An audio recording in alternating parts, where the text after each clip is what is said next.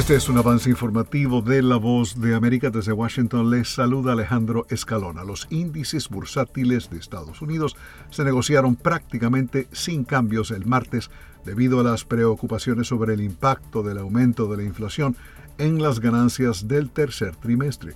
Microsoft, Apple, Alphabet y Facebook pesaron en el SIP 500 y el Nasdaq.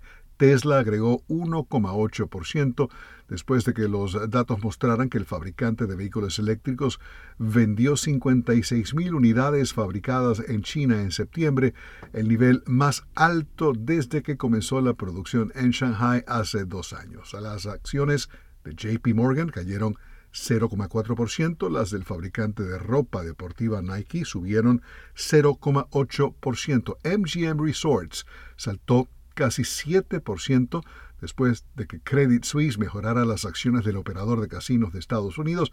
American Airlines, por su parte, agregó 0,6% tras pronosticar una pérdida neta ajustada menor a la prevista para el tercer trimestre. Están escuchando Noticias de la Voz de América. La Casa Blanca advirtió el martes que los estadounidenses seguramente verán precios más altos y algunos estantes vacíos en la temporada navideña.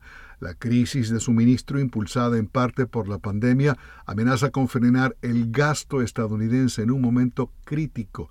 El presidente Joe Biden tiene previsto reunirse con altos funcionarios el miércoles para discutir los esfuerzos y pronunciar un discurso sobre el tema.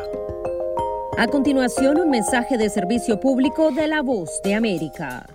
Para evitar la propagación del coronavirus en casa, recuerde que solo toma unos minutos limpiar las superficies que más toca en su vivienda, manijas de las puertas, interruptores de la luz, lugares donde come, control remoto, entre otros.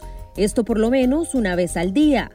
Este fue un aviso de servicio público de La Voz de América. El martes, el Departamento de Estado de Estados Unidos nombró a la diplomática A. Elizabeth Jones como nueva coordinadora de los esfuerzos para reubicar a los afganos que han huido o quieren salir de Afganistán.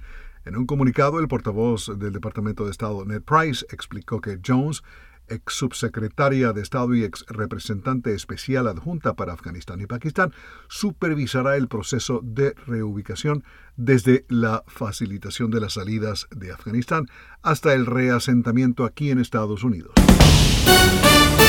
Fue un avance informativo de La Voz de América.